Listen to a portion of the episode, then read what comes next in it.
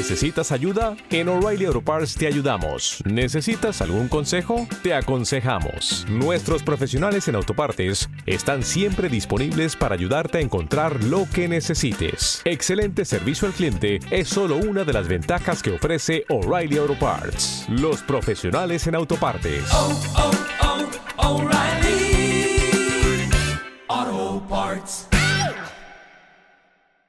¿Está el exchange Huobi en peligro? Vamos a hablar de eso no con opiniones, sino con los datos actualizados que tenemos en este momento.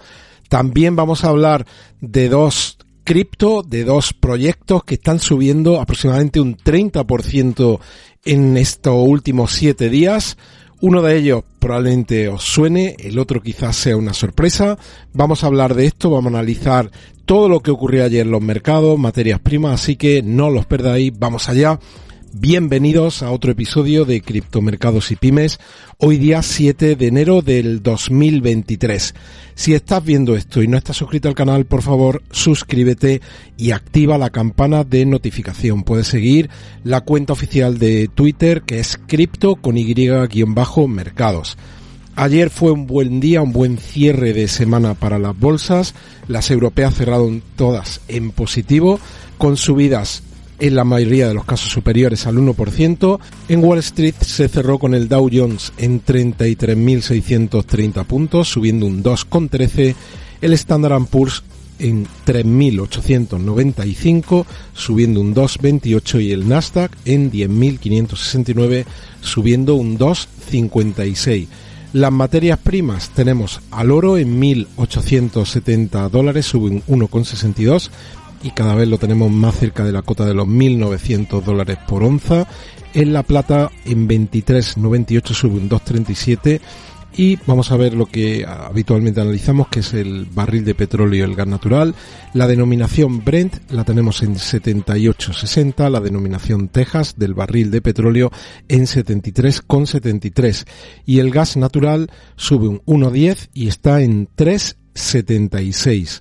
El dólar 103,91 y ha, ha, sufrido un movimiento de caída, pues eh, correlacionado con ese movimiento alcista de las bolsas ayer. Ya sabéis que normalmente en la medida que el dólar pierde fuerza, ganan la, las bolsas, ganan otros activos y como acabamos de ver, por ejemplo, ahora con, con el oro y con el resultado, con el cierre de las bolsas de ayer.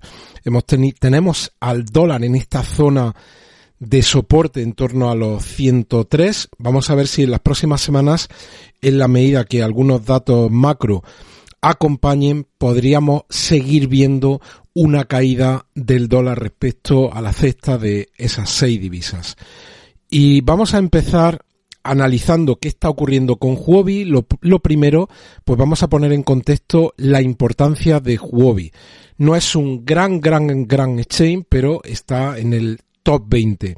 Veis como Binance, pues podemos juntar lo que hacen, lo que gestionan, lo que hacen eh, de volumen diario los 15, 16, 17 exchange que tienen por detrás, tendríamos que sumarlos para ver un volumen similar o muy parecido al de Binance.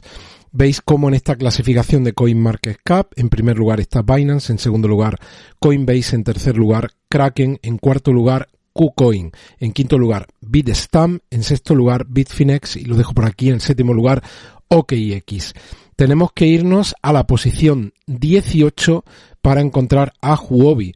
Pero es un exchange conocido, es un exchange a lo que a la, mayoría de la gente que, que lleva en cripto un tiempo, pues lo conocen porque además hay una persona muy activa en estos últimos años en el mundo cripto, que es Justin Sun, y que además está vinculado con el proyecto de Tron, que ahora también comentaremos muy por encima eh, qué está ocurriendo con, con TRX y con la stablecoin que perdió la paridad hace unos meses y que no es capaz de recuperarla a pesar de que tiene una capitalización de mercado relativamente pequeña. Así que decimos en esta clasificación de CoinMarketCap aparece en la posición número 18 y fijaos, vamos a ir viendo algunas cosas que nos llaman la atención de esta última hora. Por ejemplo, esta, que Huobi ha cerrado los grupos de comunicación internos de los empleados y los canales de retroalimentación. Y se pregunta este usuario en Twitter que qué está pasando con Huobi. Y luego vamos, vamos a irnos ya a ver datos concretos de Nansen. Ya sabéis que hemos traído en estos últimos, últimos mes y medio, pues algunas métricas, ahora veremos una de la página web de, de Nansen respecto a activos de Huobi. Fijaos cómo dice que en las últimas 24 horas, eh, Huobi ha visto una, una fuerte, un fuerte incremento de las salidas de fondos del exchange. Dice, dice cómo en la pasada semana, de los casi 95 millones de dólares que salieron del exchange, en las últimas 24 horas han salido casi 61. Así que, y principalmente, esas salidas corresponden a Ethereum, a Avalanche, a BNB Chain, a Phantom y a Polygon.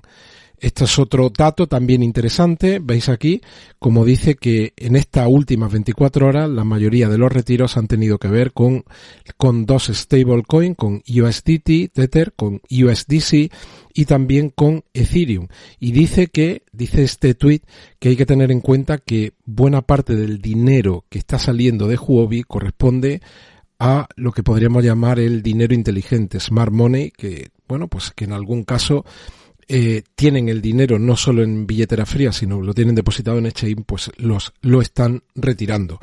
Otro tuit interesante, y es que Justin Sun, que es él es el que está eh, detrás, está dirigiendo el Exchange Huobi, ha retirado 100 millones de dólares en stablecoin desde Binance y las ha depositado en Huobi. 50 millones corresponden a USDC y 50 millones a USDT. Dice este tweet que lo lógico es que este movimiento pues lo que intente es dar liquidez al exchange y confianza teniendo en cuenta todos los retiros que se están produciendo en la última hora.